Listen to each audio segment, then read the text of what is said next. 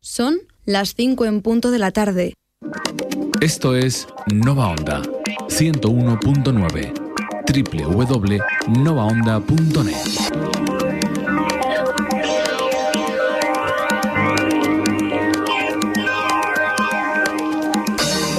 El cerebro humano es alucinante.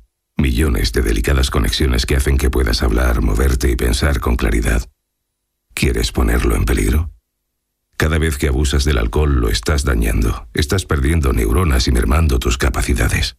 Sobre todo si aún estás creciendo o si bebes grandes cantidades en poco tiempo. Piensa.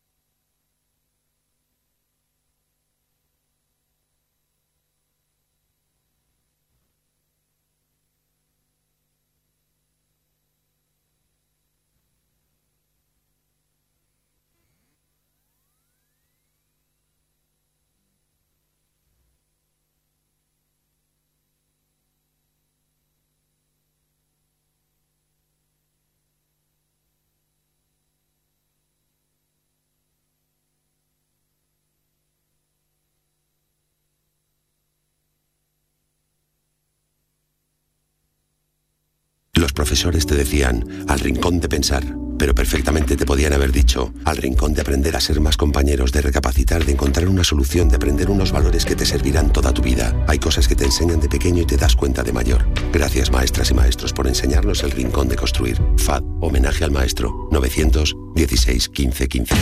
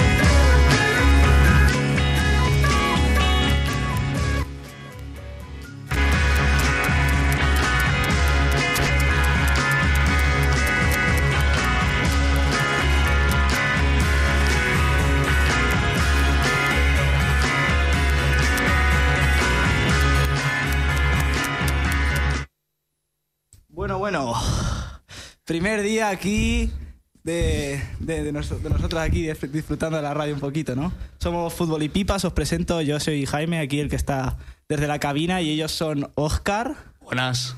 David Buenas tardes. y Alejandro. Muy buenas. Aquí principalmente os explico un poquito de lo que vamos a hablar. Vamos a hablar de fútbol. Normalmente no creo que salgamos del tema. Y vamos a empezar, si queréis, haciendo un repasito de lo que viene siendo la jornada de la liga. Empiezo diciendo lo que vienen siendo los resultados, que son Getafe 0, Rayo Vallecano 2, Real Sociedad 1, Deportivo Alavés 1, Valencia 3, Villarreal 1, Granada 2, Cádiz 0, Celta 2, Real Betis 1, Real Madrid 1, 0, Mallorca, Girona 4, Atlético 3, en lo que sería el partido de la jornada y del que pronto hablaremos un poquito más extensamente, no como de los otros, a lo mejor un poquito del Madrid y del Barça, pero no mucho más. Luego tendríamos el Osasuna 1, Almería 0, luego tendríamos también el Sevilla 0, Athletic Club 2, y para cerrar la jornada la cerraron Las Palmas con ese 1 y el Barcelona 2 con ese penalti de Gundogan. Si queréis empezamos repasando un poquito lo que fue la jornada. Os digo así por encima lo que fue ese Getafe 0 Rayo Vallecano 2, que fue un partido con una vergüenza arbitral. No, no sé, las expulsiones, tres expulsiones en el Getafe de las que no entiendo. A lo mejor la de Damián Suárez, porque se le conoce como un jugador ser un poquito calentito. y no sabríamos lo que le puedo decir al árbitro. La verdad es que no he visto el acta, el acta arbitral, pero le expulsó por protestar una vez ya cambiado. Es decir, en el banquillo esa no afectó al terreno de ju- juego, pero sí lo afectaron las otras dos. La de Juan Milatasa, que fue una doble amarilla por dos disputas de balón en las que no entiendo ninguna de las dos amarillas, porque al final son acciones del juego, son lances y no lo veo. Y la que aún menos entiendo de las dos es la de Mason Greenwood, al que le expulsan por decir fuck off, lo que viene siendo en español eh, no me jodas, algo así vendría siendo. Luego tendríamos, bueno, res- resaltar el doblete de Sergio Camello, que no había marcado esta temporada. Luego tendríamos el La Real a la vez, que es 1-1, marcado por la expulsión de Remiro, una expulsión muy tonta, merecida, pero muy tonta. Yo creo que Remiro está desafortunado de esa acción y simplemente podía haber hecho más. Luego tenemos también ese Valencia 3, Villarreal 1, un Valencia superior, dos penaltis de José Lu- de Pepelu que van dentro. Y luego gol eh, del, del Villarreal, gol de Gerard Moreno, del de siempre, el que no falla. Partido del Villarreal flojo, como lo que viene siendo toda la temporada del Villarreal. Luego Granada 2, Cádiz 0, escándalo de, de Brian Zaragoza, que es un futbolista fantástico, único, diferencial, podríamos decir, ¿no? Podríamos decir que él provoca los dos goles en un centro donde acaba peinando la Boyé y remata a Uzuni, ese es el primero, y luego se inventa un gol suyo espectacular. Eh, luego tenemos el Celta 2, Real Betis 1, donde marca un gol eh, Swedberg en el 96 que le da la victoria al, a- al Celta, ¿no? Que parece que ve la luz al final del túnel. Tanto les ha costado que, al final esto es un premio para ellos en Avalaídos ganar en el 96 ante un Betis que últimamente está decayendo y que lleva seis jornadas sin ganar. Luego, Real Madrid 1, Mallorca 0. Podemos hablar un poquito ya más extensamente de este partido, ¿no? ¿Cómo lo visteis? Yo vi un buen Mallorca y, sobre todo en defensa. El Javier Aguirre planteó un sistema defensivo en el que anuló claramente al Madrid y que gana gracias a un gol de córner que le están funcionando mucho. Sí, creo que al final los equipos, así, sobre todo contra el Real Madrid, Barcelona, etcétera, los equipos menores eh, tienen que ser más defensivos, más conservadores en, en ese aspecto y, y al final el Madrid siempre te deja a lo mejor como mucho 10 o 15 minutos para en el que baja un poco el ritmo y aprovechar tú las ocasiones, pero creo que han hecho bien en, en centrarse en defender y al final una jugada a balón parado con un, un jugador como Rudiger, con el físico, el cabezazo que tiene, pues al final te acaba haciendo el gol, ¿no? Pero muy bien planteado por parte de, del Mallorca. Sí, porque el, Ma- el- el Mallorca tuvo las suyas. Tuvo, no sé si fueron dos palos, una que saca como Sí. Lunin, mediano. O sea, el Mallorca no tuvo las suyas. Sí. Luego, ¿tú cómo lo viste, David? Yo, a ver, bueno, vi poco, pero es que al final es como dice Alejandro, que al final este tipo de equipos eh, lo que van a hacer es a jugar su partido y a buscar eh, no, no encajar contra el Madrid y buscar el empate y a lo mejor en alguna contra poder meter un gol, pero lo que más buscan es el empate, pero bueno, fue un gran partido. Y bueno, Oscar, si tienes algo que añadir antes de pasar a lo que fue el partido de la jornada. Nada, que fue un partido muy justo. Y hay un dicho que dice que los equipos menores son los que hacen más frente al Madrid. Eso para ti es verdad. No lo sé, yo veo que al Madrid le cuesta cuando un rival se encierra, pero bueno, ayer vimos que no le costó tanto cuando alguien se encerró. Bueno, vamos a hablar del partido de la semana, ¿no? Después de hablar del partido de ayer, una pizquita. Hablemos del partido de lo Una que fue esa jornada, sí. ¿no? De, de, Liga, ¿no? Que fue marcado por el Atlético 3, Girona 4. Repaso un poquito, si queréis, lo que fue el partido. Empezaba ganando el Girona con un gol, de, pero un gol no, un golazo de Valery que se inventa un disparo desde la frontal. El minuto 2, Que- además. Sí, sí, empezó muy, muy pronto ganando el Girona y con ese golazo, donde Oblak eh, pf, no, no hace nada ni puede hacer. Luego tenemos el gol de Sabiño, que fue un rebote, le cae a Sabiño, la pega. Tampoco nada que hacer para Oblak, a lo mejor el rebote se le puede achacar, pero nada. Luego marcaba Morata, eh, metía el 2 a 1. Gol bueno de Morata, parecía fuera de juego, pero no, no lo era. Para extrañar a todo el mundo, porque como se le conoce a Morata, eh, vive fuera de juego. Pero luego tuvimos eh, el, el gol de Blind, que parecía que mataba al Atlético, ¿no? Gol de córner, gol de estrategia de los de Mitchell. Muy buen balón parado y pues el Atlético se las ves venir y marcó lo que fue el primer gol de balón parado de todo el Girona esta temporada. O sea que habla bastante mal de lo que estaba pasando en el Atlético, sobre todo en la parte defensiva. Luego volvía a marcar Morata, que luego después empataba el partido a 3. Y en el 91 apareció la genialidad de Iván Martín. Qué santo golazo, qué jugador tan infravalorado es Iván Martín. Bueno, hablamos un poquito, ¿no? De, de- del partido, ¿no? Yo creo que al final, pese a que gana el Girona y que el Atlético está flojo, yo creo que el partido se lo merece el Atlético de Madrid, ¿no? Estuvo toda la segunda parte metido en área del Girona, que al final no puede ser porque Morata, pese a meter un hat-trick, creo que falla tres o cuatro claras y creo que se lo podría haber llevado al Atlético. ¿Vosotros cómo lo visteis? Pues yo, sinceramente, eh, cuando ves lo que has dicho tú, cuando ves el principio de la segunda parte, que menos mal que después metió Morata en el 54, fue un asedio del, del Atlético de Madrid totalmente, pero es que también, para destacar en este partido, los únicos son Morata y De Paul, porque después eh, tres goles vienen de errores de Coque, de una salida de balón, en el córner de Daily Blind eh, fallo en la marca, y en el último gol es porque no, no sale a tapar.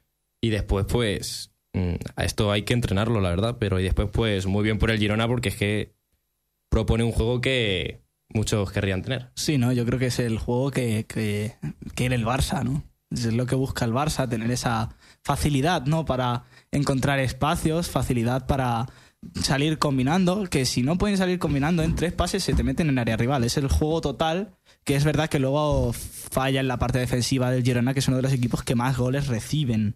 Ese es el problema que, que tiene que ver los de Mitchell, pero es que da igual, llevan 48 puntos. Si queréis podemos hacer un pequeño símil el Girona con el Leicester de 2016. Os lo puedo comparar, el Leicester de aquel año, a- en enero, lleva 39 puntos, 9 menos que el Girona. Y gana la liga porque ni ninguno del Big Six está acertado. Creo que el- cuando acaba la temporada fue el, el Arsenal el que se le queda segundo con 71 puntos. El segundo. Eso es El impensable. Creo, creo que O fue sea, el Tottenham. Sí, porque por ejemplo, cuando te coinciden dos temporadas, en plan, una temporada de estas malas del Madrid, a lo mejor es el Barça el que está bien. Y si no es el Atlético. Mm. Pero en la Liga Española casi nunca pasa que se dan los tres grandes batacazos en Liga. Y nunca, yo no recuerdo una puntuación tan baja de cualquiera de los tres, juntándolos, evidentemente. En plan, Hombre. eligiendo al mejor no llegan, yo creo que llevan mucho tiempo sin llegar a 71. Pero el, Real Más. Madrid, el Real Madrid el año pasado, la liga. eh, no, hace dos años creo, perdón, pero que cuando ganó la liga llevaba unos, unos puntos a estas alturas de temporada similares. O sea que Sí. tampoco. El Real Madrid no está haciendo un mal papel. no está haciendo un mal papel. Recuerdo esa temporada, son 43 puntos del Madrid en aquella Sí, no en, aquel, en aquel enero, también campeón de invierno, a 4 del Sevilla. Vemos que lo que está haciendo el Girona no es casualidad, ya lo hemos dicho, juegan muy bien al fútbol, juegan muy bien la pelota. Pero eso, la parte defensiva puede fallar. Eric García, que a mí me sigue pareciendo un defensa bastante flojito, mm, con balones muy bueno, las cosas como son, como todo el Girona, pero atrás sufre y sufre de lo lindo. Y se vio con, se vio con Morata, que un Mm. jugador superior a él físicamente le puede. Bueno, Oscar, has hablado poco. ¿Qué te parece el partido? ¿Lo viste? Sí, uno de los mejores, bueno, sí, bueno, sí, el mejor partido de la Liga Española, yo creo, en esta temporada.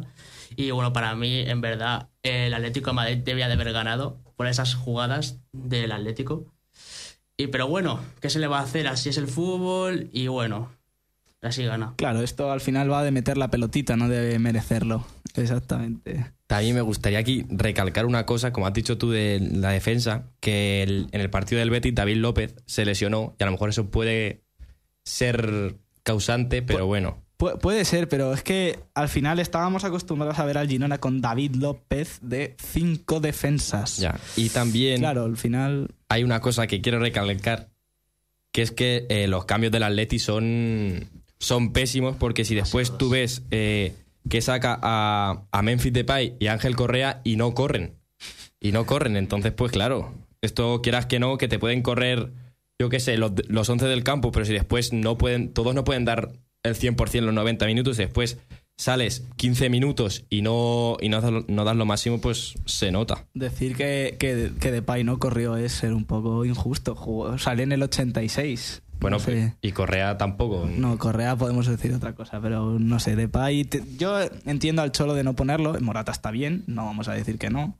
Es un delantero que a mí personalmente no me gusta, pero es- está bien, ¿no? Mete goles este año, hace jugar bien al equipo, pero Depay tiene que volver. Para mí, vamos, es mejor que Morata y antes de la lesión estaba muy bien. Por eso yo creo que se lo está guardando también, aprovechando el buen estado de forma de Morata, pero en cuanto Morata baje su nivel, creo que va a jugar Depay.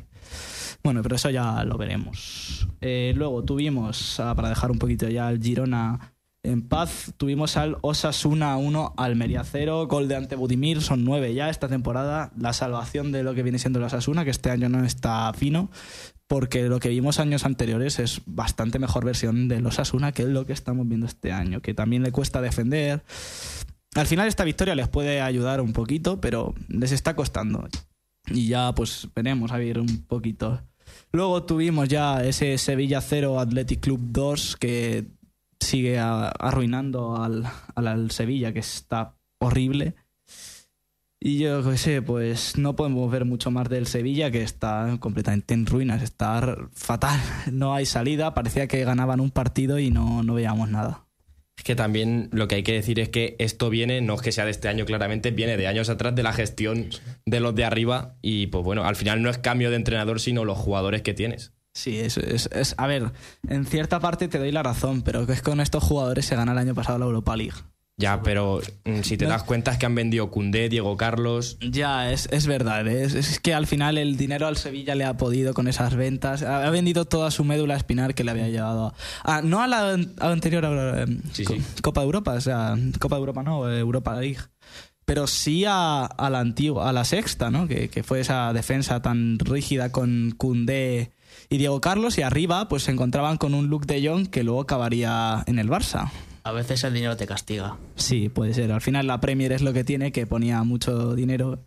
Y, los, y, y el Sevilla, pues, pensaba que con lo que estaba haciendo que encontrar futuras promesas, como lo encontraron con Kunde y con Diego Carlos, por poner un ejemplo, ya que estábamos hablando de ellos, El lo iban a de. Barto- de Bartomeu. Sí, un poquito también. Sí, Pero yo creo que eso es más diferente, porque al final el Barça es un club diferente. El Sevilla también tiene, no sé, no veo muy sólido el juego porque, por ejemplo, se ve aquí en, las, en los porcentajes del último partido como tiene un 61% de posesión, pero sin embargo dos tiros a puerta.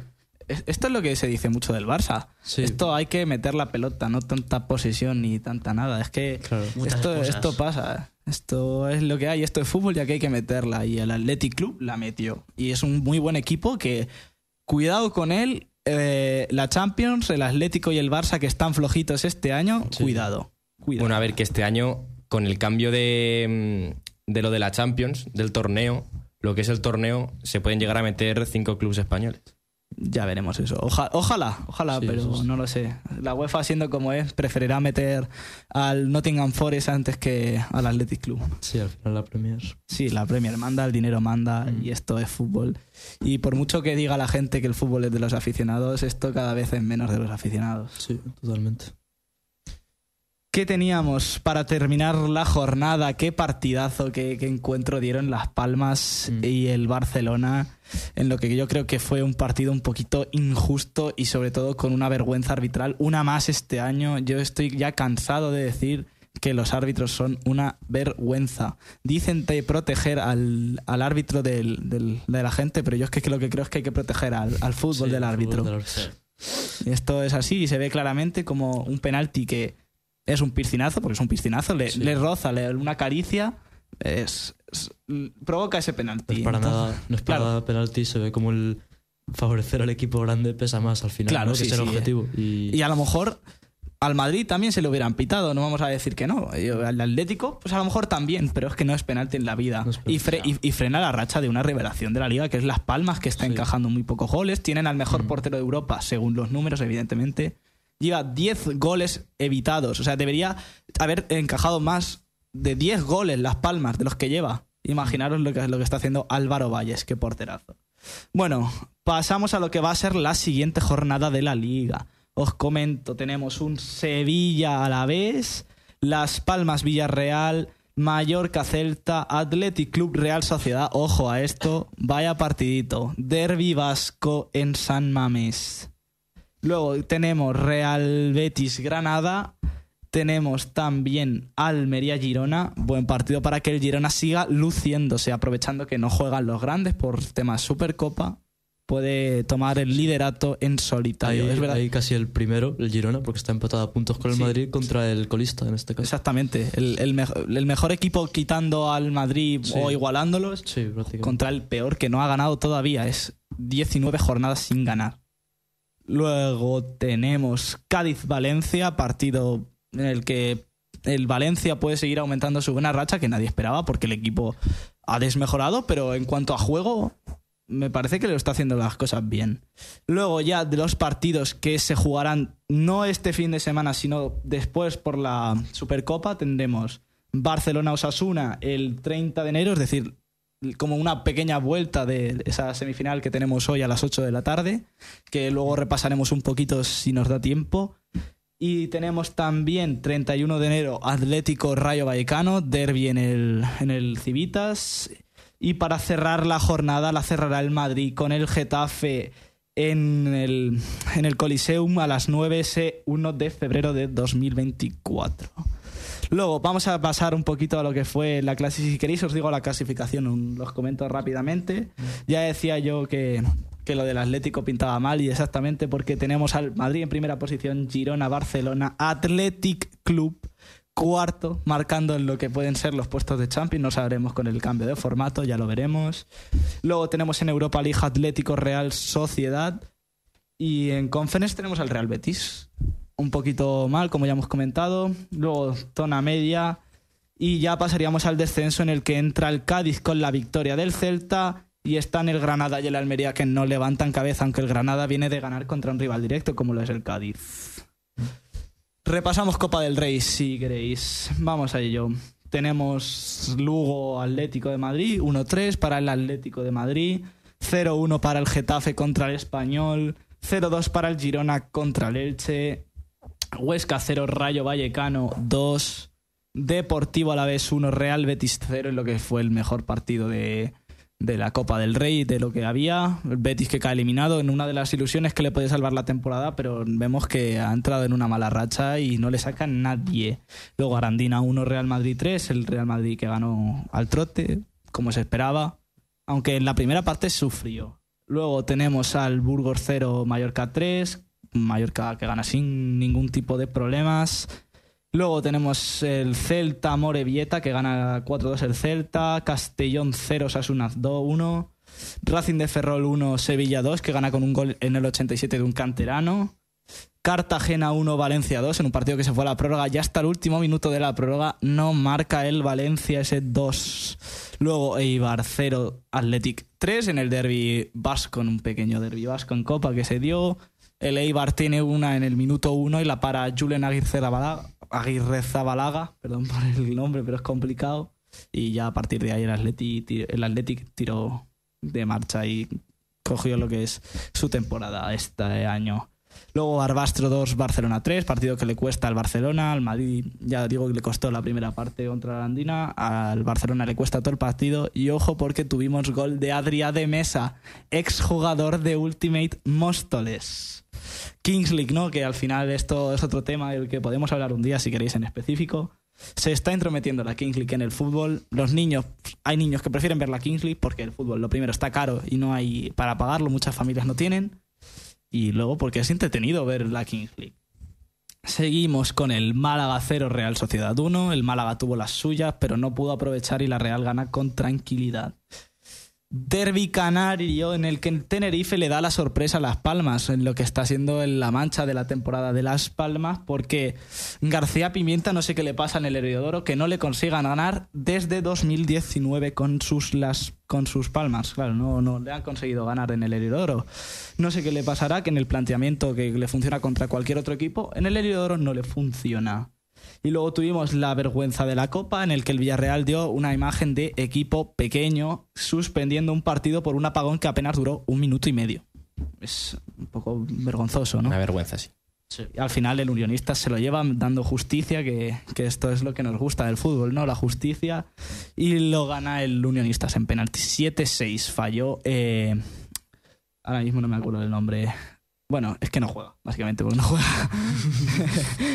Luego, ¿qué tenemos a destacar de esta Copa del Rey? Pues el debut de Arda Güler, ¿no? Que hizo un partido, pues, discretillo. Me gustó mucho el, el debut de Vinicius Tobias, el lateral derecho. Sí, es- Me encantó ese jugador. Puede ser un recambio para Carvajal en un futuro, no lo sabemos. Sí, supongo que harán de lo, lo mismo de cederlo y tal. Y luego. O yo directamente, yo conociendo a Florentino, Sí. no, no sé qué podemos pasar. Supongo Como- que lo... Como con Cubo al final, ¿no? Miguel Gutiérrez, Cubo, Fran Sí. García, tenemos una lista. Es como una caja de sorpresas. Sí, esto ya no se sabe. Repasamos enfrentamientos en el sorteo. Tenemos Getafe, Sevilla en el Coliseum, Athletic Club Deportivo Alavés en otro derby vasco en San Mamés. Luego tenemos Tenerife, Mallorca en el Heliodoro, Valencia, Celta en Mestalla, Girona Rayo en eh, Gerona, Unionistas Barcelona en Salamanca, Osasuna Real Sociedad en Pamplona y Atlético de Madrid Real Madrid en lo que va a ser el tercer enfrentamiento entre ellos en lo que viene siendo menos de un mes. Luego, ¿qué, qué esperáis de, de esto de la Copa del Rey? ¿no? Yo no creo que haya muchas sorpresas. Hombre, a ver, es que yo creo que ya con casi todos los equipos de primera metidos ahí, lo menos, bueno, el Unionistas que ha dado la sorpresa claramente. Y el Tenerife. Bueno, el Tenerife también es que al final cuando se juega un derby, un derby es un derby, no... No, no, no hay amigos, ahí No. no. hay categorías, ahí no hay nada, ahí se va a jugar y gana el mejor, no el de más categoría. Y en ese caso fue el Tenerife el mejor. Luego, vamos al plato fuerte, hablamos de la Supercopa, nos esperamos, hablo un poquito del Albacete y de la Premier y lo dejamos para el final. ¿Qué preferís? Lo dejamos para el final, lo mejor para el final. Va, sí, sí. Según cómo están los espectadores ahora. No lo sé, no lo puedo ver. bueno, tenemos Albacete, vamos. David, hablamos tú y yo, ¿no? Bueno, a ver. Aunque Ah. no estoy últimamente, pero... yo, bueno. yo te digo lo que hay. Tenemos rumores, aquí tenemos Amir Abedzaedeg, portero del, del- de la Ponfe, que lo quiere el Albacete. Esto tendría que pasar con una salida de Altuve. Mm, Yo creo que no, no va a salir ningún portero No, no, y, no y estamos bien. Parecía que Altuve podía salir al Valladolid. Ojalá hice de esa salida, porque creo que. No, yo, yo, yo difiero contigo en opinión. Creo que necesitamos un portero de manera urgente. Bueno, un portero, un delantero, un medio centro y un defensa. Bueno, Un necesitamos todo. Es que también con lo de... A mí lo que sí me dolió es Dubasina al Oviedo, que eso... Eh, ojo porque ayer, ayer salió y esto me duele aún más. Y es eh, que Dubasín llamó al presidente para jugar en el Albacete y el presidente había que pagar 100.000 euros para que se diera la cesión. El presidente se negó. Por eso acaba en el Oviedo. Cosa que no entiendo qué qué- qué piensa el presidente. Necesitamos un Dubasín como el comer. Y ya lo vimos. Sí, año porque de delanteros la verdad es que... no damos una arriba, la verdad. Luego, ¿qué tenemos más? Eh, parecía que Juan Antonio Ross al Murcia, pero se va enfriando el, el Es fichaje. que, a ver, eh, al final este año no está, está pésimo, por así decirlo, está nefasto porque no está jugando, pero el año pasado era el jugador 12. Es decir, si tenía el primero que salía del banquillo era él. Sí, es que. Pero yo lo siento, pero es que normal que el Murcia no lo quiera porque es muy malo. es francamente muy malo.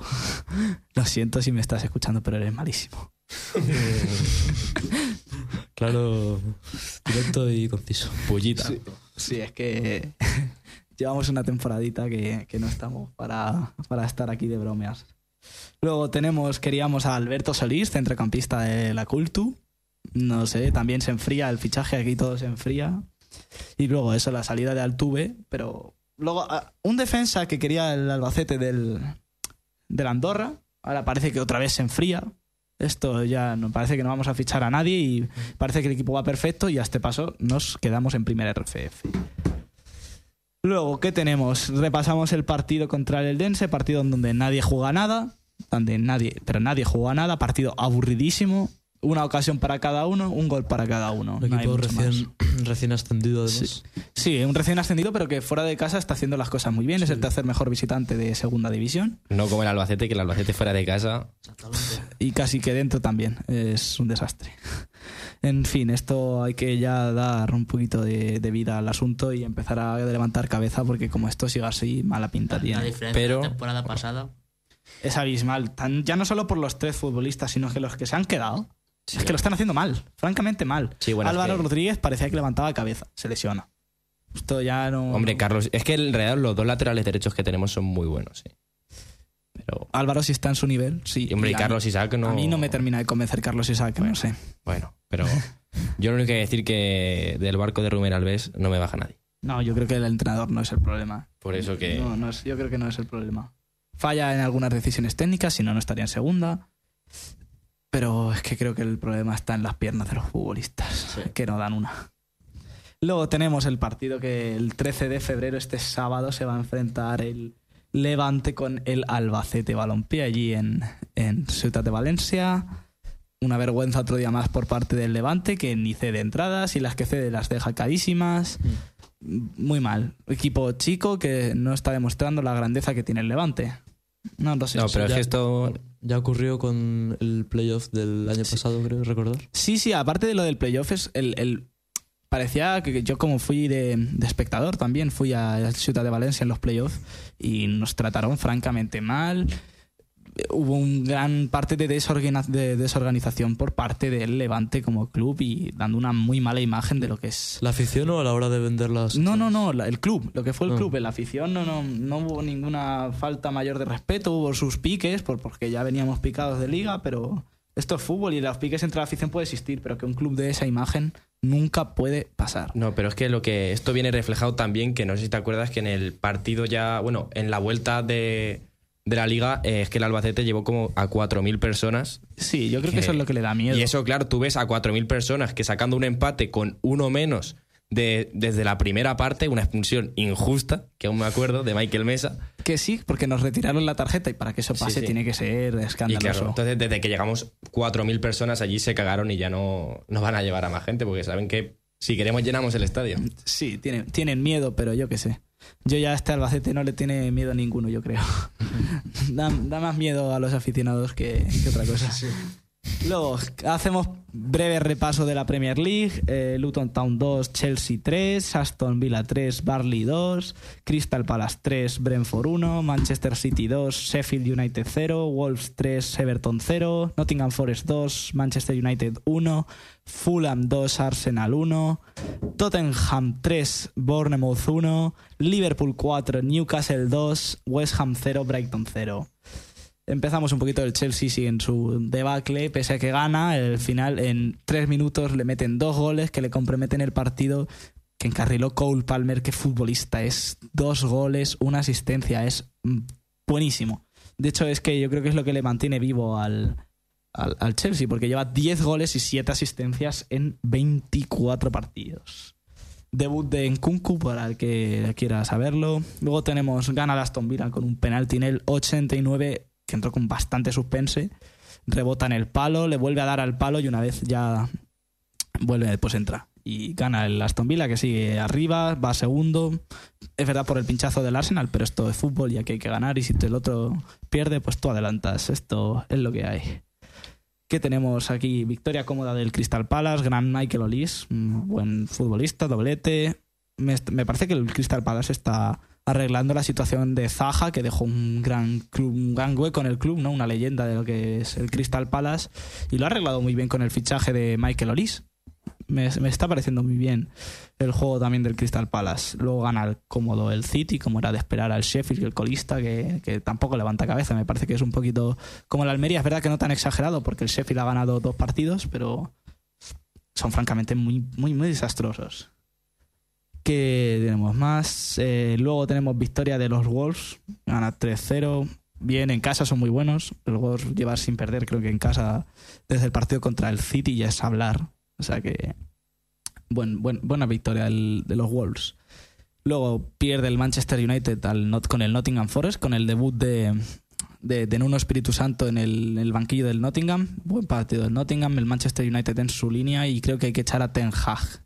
¿Qué opináis vosotros? Totalmente de. Igual, igual. Yo creo que son entre Ten Hag y la actitud de los jugadores no es Sí. que ni uno ni otro, ¿sabes? Lo dije en la pasada eh, entrevista, bueno, que no está televisada, pero ya aclaré que el, es como en el Manchester United se nota como un, no sé si una falta de intensidad, concentración o de egos, pero algo, algo falla también en las piernas, ¿no? No solo en, la, en el cerebro del equipo, como es Ten Hag. No, sí, yo, sí, yo solo quiero recordar que Cristiano era el problema. Hmm. Sí, ¿no? Cristiano era el problema, luego Jadon Sancho, luego Anthony, luego el otro, luego el otro, luego el otro, y la mierda Sancho nunca, Dortmund. nunca cae en el entrenador. Es verdad, ¿eh? Luego podíamos revisar el mercado de fichajes, pero no nos Sí. va a dar tiempo. Entonces, yo qué sé, comentamos lo de Jadon Sancho que se vaya del, del Manchester United, en donde estaba viviendo un auténtico calvario, y va al Borussia Dortmund, donde se le vio crecer. Le han dado hasta el 10, o sea, imaginaros la, la ilusión que tiene la, la afición del Dortmund y lo que viene siendo el club también, porque si re- recuperan a al Jadon Sancho que ya se vio que en una temporada metió, o sea, provocó 40 goles, que es números de crack, pues es un futbolista fantástico. No sé qué habrá pasado en Manchester, eso lo tendrá que explicar Ten Hag, pero bueno, ya veremos. Al final uno vuelve donde es feliz. Sí, siempre. Luego eh, gana el Fulham ante un Arsenal que estuvo francamente mal. No jugó a nada el Arsenal y al final pues le ganaron la tostada, le comieron la tostada, ¿no? Eh, empezó ganando el Arsenal, un gol de, de Bukayo Saka que lo provoca Gabriel Martinelli con un paradón de- del portero del Fulham, pero ya a partir de ahí se va hacia abajo el para los que nos estéis viendo desde Twitch va hacia hacia abajo un poquito el Arsenal que lleva sin ganar no sé bastantes partidos y luego en FA Cup Que vuelve perdió a, vuelve a perder Liverpool. contra el Liverpool exactamente Lo importante no es el principio, sino el final. Bueno, Sí. pero el camino siempre es importante. siempre No- siempre El Sí, desarrollo. la, traya- la trayectoria al final es determinante. veces. luego victoria plácida del Tottenham que gana con un golito de Richarlison que está haciéndolo bastante bien para lo que empezó esta historia en el Tottenham porque Mm. lleva cinco goles en seis encuentros luego el Liverpool machaca al, al- al Newcastle que si no llega a ser por Martin Dubravka pues, es que es que el partido no, no tiene nombre porque le podían caer dio- le podían haber caído siete ocho goles al, al Newcastle tranquilísimamente El Liverpool que se pone además en cabeza, ¿no? Sigue eh, Sí. líder de la liga. Sí, y sí, sí. por detrás está el Aston Villa, segundo, ¿eh? a tres puntos. exactamente Y el Manchester City con un partido menos. Exactamente. Ya, Ahora- ahora City ya empieza a recuperar ya terreno. Ahora, ahora, repasamos el encuentro un poquito. Luego gafas entre el, el West Ham y el Brighton en, en dos estilos diferentes que se, se chocaron y se anularon completamente. No hubo nada, un partido sin apenas nada, tanto que lo quité y me fui a ver la Liga Española. Y ya son palabras mayores. Sí, sí, es, es mucho decir. ¿Qué partido fue, por curiosidad, el de la Liga Española? Real Sociedad a la vez. De ahí el, el error de, Del Remiro. del ex Remiro. Bueno, comentamos una jornada, la verdad es que de la Premier no tiene nada de chicha. Comento los partidos importantes. Eh, Newcastle City, ese es el más importante, yo diría. Y el Manchester United Tottenham. Yo creo que son los dos partidos a destacar. No hay mucho más esta jornada. A lo mejor ese Brighton Wolves un poquito entretenido, pero más que por otra cosa por lo que juega el Brighton. Y ahora vamos a la chicha de la cuestión. Aquí al, a lo que interesa. Hablemos del partido de ayer, hablemos de la Supercopa. Repaso un poquito, si queréis, el encuentro en el que vimos que en el minuto 6 empezaba ganando el Atlético con un gol de córner de Mario Hermoso. Empataba Rudiger también de córner en un gol que me recuerda El extrañamente Sí. a Se otro. hace un, Sí, el 93. un número 93, ¿no? Un pequeño flashback, ese 92-48 de aquel 2014. Y yo lo he pensado, yo pienso lo mismo. Cuando vi el gol, A mí me, me trae buenos recuerdos, no vamos a engañar a nadie. Si digo yo lo que pensé, bueno. Puedes decirlo abiertamente, no, te preocupes. te llevan preso. No, preso no. qué, qué desastre defensivo El en las, dos, en las dos áreas, en los dos corners. Es un que como- desastre. mira, ahora cuando hable de.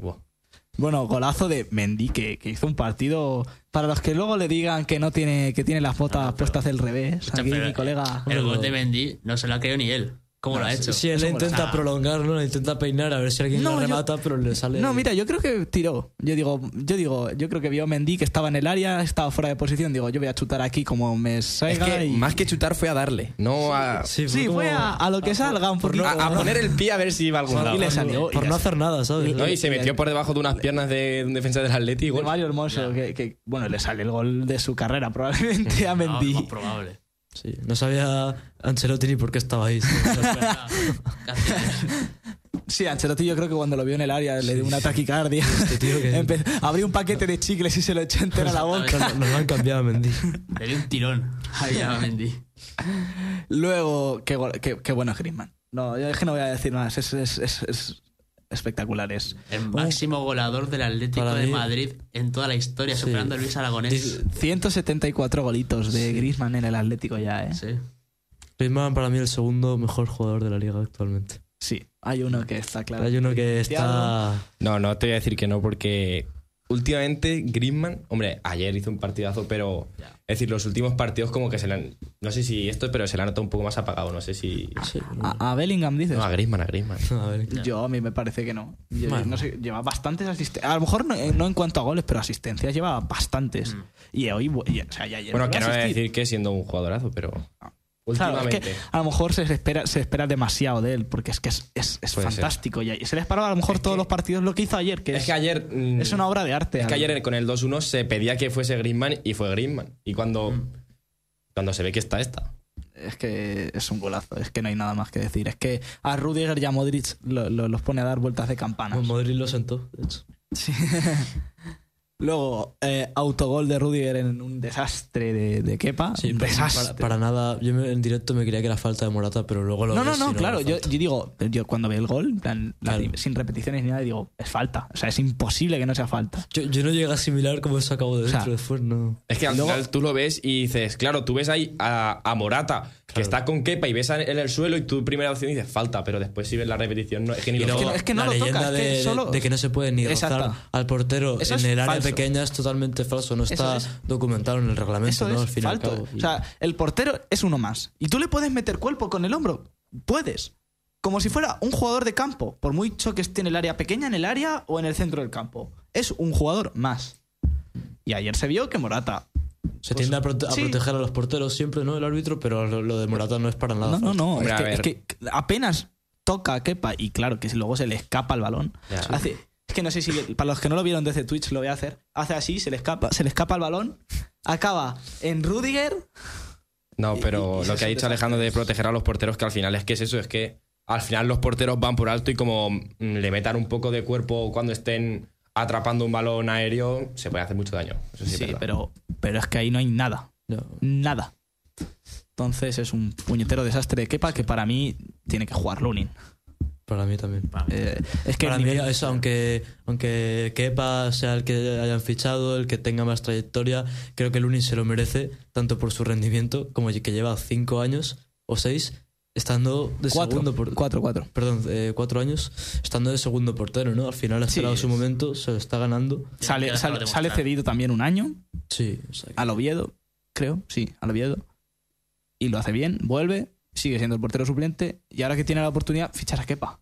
Es que no. O sea, Hombre, lo para puede- mí sí que había que fichar un sí, portero. había que porque- fichar un portero, pero tanta, de tanta talla como Kepa que bueno, es un. al final, si quieres ser el mejor, tienes que tener a los mejores. Sí, pero Kepa creo que ayer Kepa- demostró que no es el mejor. Sí. Bueno, Tenía que demostrar Y- Luni. Y el Yo problema sabía que Kepa no era el mismo que el, que el de. O sea, cuando lo ficharon, la gente decía que tal, que era muy bueno y tal, pero yo sabía que no era el mismo de cuando estuvo en el Bilbao, ¿no? El- Cuando Claro. se fue al Chelsea, su rendimiento bajó bastante. Sí, sí, ha ido en Yo sabía que de no era capa el mismo, caída. no. Y, y por eso digo que además es un portero que fue problemático. No sé si os acordáis esa escena con Emilio Sarri. Sí, con los penaltis. Exactamente, que, no quería salirse, parecía que se había lesionado. A Ah, lo mejor verdad, sí. el, el- el Sarri dijo de, bueno, ya aprovecho y meto a Willy Caballero, que es mejor portero en penaltis que Kepa, cosa que no pienso, Mm. porque Kepa es un buen para penaltis. De hecho, demostró en esa tanda porque no perdieron por su culpa para los dos penaltis, pero, pero aún así, tú no puedes negarte a salir. O sea, sí puedes porque lo hizo, Hombre, claro. pero es una imagen ver, bochornosa. es una imagen muy fea, pero a ver, imagínate después de estar partido y prórroga, eh, estar parándote, a lo mejor hacer un esfuerzo para que tu equipo llegue ahí. Y claro, imagínate, te quitan en, en los penaltis, que es a lo mejor mm, como lo más lo que más le transmite emoción a un portero, que al final si lo dice el entrenador no le puedes discutir. Sí, pero bueno, eso lo, lo dices después y rajas después si quieres, pero no te puedes negar a la instrucción de, Sí, una, autori- una autoridad, ¿no? Como un entrenador. Es que al final el entrenador es el entrenador y es el que manda. Y si tú te dicen que te tienes que ir, te vas. Ya estás, que no hay más. Te vas. Luego, gol de Dani Carvajal al séptimo intento. Siete que saca el Atlético bajo palos, ya Yo no sé vosotros, pero Han tenido todos los rebotes. Eh, de era- desesperado. era una ya. frustración constante. No, yo le voy a decir, es que es que me sale de dentro de que el Madrid tiene una aurea de una aurea. Una, no, un aura. De que, el, de que siempre le llegan los balones, todos los rebotes para Eso, ellos. eso es porque son muy peleones y buscan y buscan y Eso, siguen y eso- siguen. eso es saber, colo- saber colocarse al final, Claro. ¿eh? Y cuando estaba. Es increíble. Al final los defensas del Atlético poco más y se meten a la portería. No, pero lo que aquí sí puedo decir que Coque, ¿sabes? Perdemos el balón Ah, y sí, Coque, en vez de bajar, vale, baja al trote, que ya lo hace mal. Y después, cuando ve que Bellingham le puede llegar a tirar, es decir, como ve que ya le van a salir a tapar otros dos defensas del Atleti, se queda quieto. Y pues eso al final influye de que al final sea gol. Claro. Sí, sí, sí. Totalmente. Se lo merecía el Madrid. ¿eh? Sí, sí, claro, Hay otra claramente. cosa más. Ahora habla- hablaremos un poquito O más. sea, vamos el, Atlético en el 2 a 3 dice, ya está, me encierro. y- Hombre, y como, me metan, ya, ya está. O sea, Es que ayer era sufrir como un perro y ya está. en el momento de que el Madrid empata el partido, yo, yo ya, las, ya lo O sabíais. sea, s- Está bueno, yo sabía, de hecho, yo es que con el 2 a 3 yo sabía que el Madrid iba a ganar. O sea, era imposible que con lo mal que lo estaba haciendo el Yo, Atlético yo de ahí lo, pasé muy mal. Hombre, eh, a el ver, 2 a 3. en la salida de balón, el Atleti no puede decir que lo hizo mal. ¿eh? no estuvo mal. Por cierto, pero- pues si la gente de Twitch aún no, no lo ha notado, nuestros equipos son el del presentador. Eh, ¿De Fútbol Club Barcelona? di- di- Dilo a tu Espera, jefe. que, le, que le enseño. que le Del. Barça. Yo soy Barça. de- no Pero siempre, siempre tratamos de ser lo más objetivos ¿eh? para Sí, el no, no, espectador. No, no vamos a hablar aquí, se ve el Madrid, no sé. Llevo la camiseta de- del mejor jugador de la liga. Los dos que tengo al lado, Atlético de Madrid y yo, Se puede- Real Madrid. ¿Dónde está la cámara? ¿Qué es esa? La tienes aquí, la tienes ahí. Pero bueno, hombre, al final. A ver, que puede ser que me tiren un poco los colores, Yo pero. no tengo el Atlético de Madrid, pero yo Sí, tengo la de. Fernando Alonso, así que bueno. Un crack, un crack. Y yo, de Joao Félix. Te, te tiene que encantar llevar esa camiseta. Yo es el único que no me he traído. Cae de Puma. de la próloga, Puma. Puma siempre. Ese del Puma FC. o sea, antes de la próloga, ¿qué opináis de lo de Cross con el público? Ahora, ahora hablaremos un poquito de. Vamos a terminar de repasar Vale, el vale. encuentro. Vamos a la prórroga. Gol del mejor delantero de Europa. Mejor que Haaland. No, fuera bro- bromas aparte, es, es, es ciertamente. Es malo. chorra, es chorra. Chorrísima. Y que es Iba, iba, iba, pero iba a puerta el, el Sí, sí, iba a puerta. El cabezazo Iba iba, a a puerta. Iba, iba a puerta. Yo vi la, la repetición, ya la estuve viendo varias veces porque para saberlo. Pero José Lu creo que no la remata bien. Igualmente, vaya a puerta o no, no la remata bien. Y a saber, supongo que sí habría entrado, pero a saber si no la llega a tocar Savic. Que por cierto tiene un partido desafortunadísimo. Yo, Sí, esto no de lo como- que quería no como hablar. Jiménez, ¿eh? Jiménez estuvo muy bien. Hombre, Jiménez y Hermoso sí, pero. Y Mario Hermoso también. Bueno, pues hablaremos de esto. Vamos a. eh, ya nos quedan 10 minutos. Vamos a terminarlo con Lebrahim Díaz en un carrerón de Oblak. Evidentemente, Oblak hace un carrerón. Bueno, para ser un portero cámara- corre, ¿eh? Sí, pero va, parece Que- que, va a ya, cámara pero lenta, los macho. porteros no corren y después Brahim, como es un jugador tan veloz, pues. Sí, no. Sí, además- Brahim es rapidísimo, le gana la partida y gol. Franco, fácil para Brahim. Aunque dice él que no es de- fácil, no es. Fácil no era meterla, pero Yo creo que esos goles no son fáciles de meter. Para mí. No Tienes una sé, presión no encima también. Sí. No, y bueno, portería ya, vacía, cuatro, medio ya- campo, tienes Ya una. a- acabas de correr un montón. a, lo mejor De- tienes a- al portero y al defensa atrás que. pues, no Sí. sé, presión. Sí, ¿no? Ya, ya veremos un poquito. Luego, ya terminó el partido. Hablemos. Quiero hablar del planteamiento del Cholo. ¿Qué cagón es? Sale a encerrarse desde el minuto cero hasta el 127 si hace falta. Es que parecía que iba buscando los penaltis desde que empezó el partido. No, hombre, en la prórroga sí fue a buscarlos, claramente. No tenemos físico Y, ni. y- y antes de la prórroga también. Si viste el partido, tú En el 2-3 también. 10 tíos, de- 10 10 tíos en el área. Y bueno, no- al final es una forma de jugar al fútbol. Si no, si no te digo que no, pero con los jugadores que tienes no puedes jugar así. Ya, bueno, eh, jugamos la salida de balón, no puedes decir que no. Claro, pero si haces tres en todo el partido. que el partido del Atleti es francamente desastroso en todos los aspectos. Se encuentra con una genialidad de Griezmann, una suerte en- del córner y un puñetero desastre de No, Kepa. el, córner, el, córner, el córner que mete el Atleti no es suerte. Eso es verdad. Es igual que. es igual que el córner del Real, del Claro, no, Madrid, que no tiene a nadie con o una- pierden la marca y pues gol. Ya se está. encuentra con una, una mala defensa. Fallo de, la- de las dos defensas. Sí, sí, evidentemente, eso es así. Le o sea, falla Rodrigo en el del Atleti. No, pero para mí el Atlético de Madrid no jugó mal. O sea, jugaron a su No, fútbol. no, no, jugar, no jugar malo. Fueron muy peleones, sobre todo. Creo que sí, sí, no- si hubieran ganado. Hombre, para mí sí me lo merecía el Madrid, pero creo que el Atleti hizo lo propio, ¿no? Y, y si hubieran ganado, merecido está.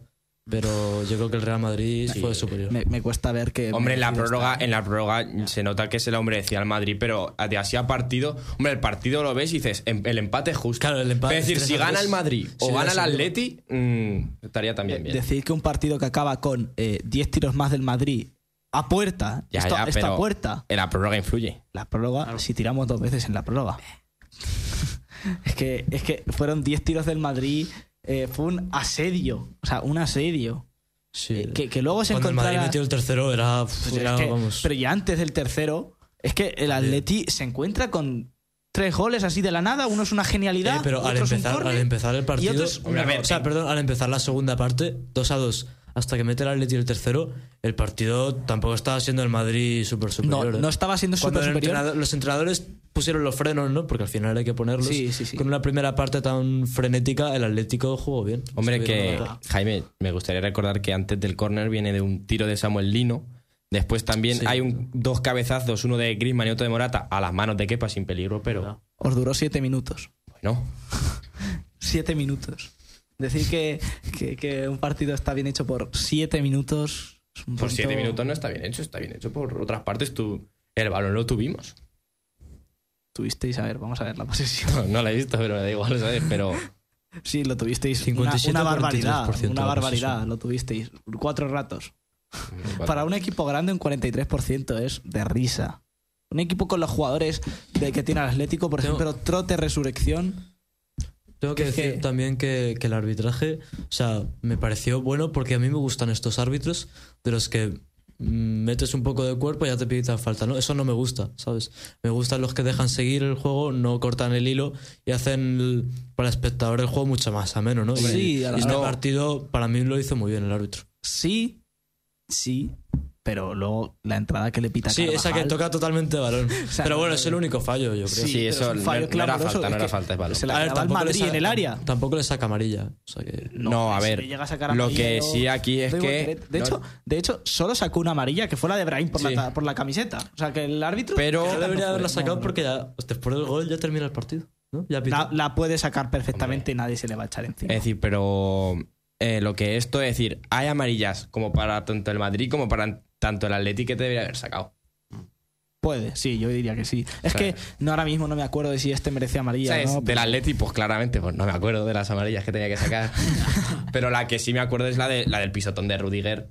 Es de Pero eso es asesino. Sin querer. O sea, no, pero- no, no, no, vamos a ver, te Vale, pues, explico, es muy fácil. entonces Marcos Llorente cuando Claro. le da así a, a quien fue. Claro, eso es amarilla, incluso rozando, rozando la roja. ¿eh? También o sea, no, lo, no, no, no, no. O sea, tú le- no le puedes soltar el codo así como lo hace y con total intencionalidad. Va, va un poco Sí, con va- va- leche. va un poco o al límite. no, creo que le vaya a dar y tal, pero va un poco con. Va un poco al límite. Si pasa por aquí se la lleva. Porque es una jugada con el balón parado. No, no, no, habían sac- había- Bueno, tenía, el, vale, tenía habían el balón sacado. Rodrigo de Paul Sí, a 30 metros de la jugada. No, sí. no, estaba a nada de la jugada. Sí, pero- sí, a nada. Estaban- tanto que estaban fuera del campo. Te busca ahora mismo la jugada. Da igual. No la voy a pero es que me buscar da porque igual. no la voy a buscar. No tenía- Pero está Rudy, eh, no- bueno, eh, o sea, no Bellingham tiene fuera. trascendencia en el juego, no tiene trascendencia, no importa. O sea, esos el dos balón lo jugadores- tenía de Paul. ¿Vale? Pero lo tenía a 10, 15 metros. Más cerca. No. No. Más cerca. Estaba el balón en el centro del campo y ellos estaban fuera del campo. No tendré ni datos, pero es que voy a buscar la imagen. Bueno, mientras tanto sigue, jefe. Por eso digo que no, que no puede ser, es una puñetera vergüenza que eso no sea Vamos a hablar, si quieres, lo que decía Oscar de lo de Tony Cross, así. Vale, tocando, sí, sí. Tocando más un, Es- un ex- poco el ex- tema más ex- extrafutbolístico. ¿no? Explico los pitos, voy a leer las declaraciones por las que le pitaron. Yo, yo creo que lo puedo decir, ¿eh? Sí, te- no, no, si te las digo yo. Mira, la primera. Eh, esto todo eh, para Sports Illustrated eh, en una entrevista que hizo Tony Cross después del fichaje de Gabri Veiga. Sí, eso. ¿no? Se ha llegado a comentar, estas son palabras de Cross, se ha llegado a comentar que allí se juega un fútbol ambicioso, pero todo gira al- en torno al dinero. Irse a Arabia es una decisión por el dinero contra y contra el fútbol. Luego, por desgracia, no lo decimos los jugadores, tratan de absorberlo todo económicamente y exprimirnos físicamente. Esto hacia otro medio, en 2020. Eso Esto no con- es hacia Arabia Saudí, ¿no? no, pero eso es en, co- en contra, yo creo que es en contra de la UEFA, vamos, y Sí, FIFA eso por es- organizar partidos. Claro. Esto es de la misma entrevista contra Arabia Saudí. Se hace muy difícil cuando jugadores están en la mitad de sus carreras y tienen calidad suficiente para estar en los mejores clubes de Europa y deciden aceptar esos tratos, esos traspasos, esos más palabras de Kroos que siguen. Claro, evidentemente tú ves esto y dices, yo soy un árabe y a lo mejor también le pito. Es normal. Sí, O evidentemente. sea, lo que dice es totalmente normal y luego. Eso sí, evidentemente a- le doy la razón. Pero yo creo que soy árabe y le pito. Hombre, claro, porque te han inculcado las creencias de Claro, claro. la religión, todo eso, entonces tú vas a creer en lo tuyo, ¿no? Son, son dos culturas diferentes, cada Sí. uno tira lo suyo y ya está. También hablo, lo dirás ahora, lo de Qatar, ¿no? De los estadios y. Sí, hablaremos. No, No, sé si me sale. No, Di- Dijo que lo de la explotación de los trabajadores y tal, que estaba muy mal, que se hicieran torneos ahí como el Mundial o la Supercopa en países sin derechos, ¿no? Sí, te digo la, la frase Esa es la más gorda para tengo, mí, ¿eh? la de tengo todas. aquí. La falta de derechos humanos es lo que me impedirá irme allí. Claro. Esa es eh, otra. Eh, luego, ¿qué más? Kroos Y es un tío con principios. Sí, obviamente, y se le nota. Y luego, la última que es en contra de la UEFA y de la FIFA. Nosotros solo somos títeres de la UEFA, la ue- la- de la FIFA. La UEFA, si existiese un sindicato de futbolistas, no jugaríamos una Supercopa de España en Arabia. Otra contra Arabia y también contra la UEFA. Es que es, es que es totalmente comprensible y le doy la razón. Sí. Y vamos a terminar este programa. Nos quedan dos minutos. Vamos a hablar de lo que va, de lo que esperáis del Barça Osasuna de esta noche. Porritas, por aquí. Empieza Alejandro. Eh, 1 a 2 para el Barcelona. No me arriesgo mucho. Oscar. 2-0 para los Asuna. Hostia. Eh, Dios te oiga. 0-2 para el Barcelona. 1-2 para el Barcelona. Y con esto vamos a concluir nuestra retransmisión. Y eh, queríamos dar las gracias a todos los que nos hayáis escuchado. No hemos podido leer los comentarios porque no lo tengo lo suficientemente preparado, es el primer día. Pero un placer estar con vosotros. Os dejamos paso con los siguientes. Un saludo y hasta luego. Adiós. Adiós. Ale.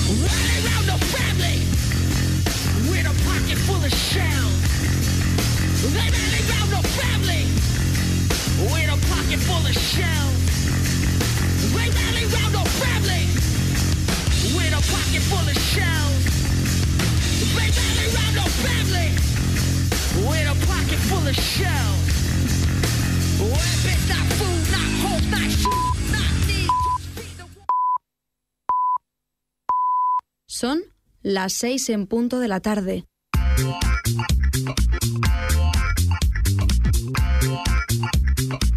Esto es Nova Onda.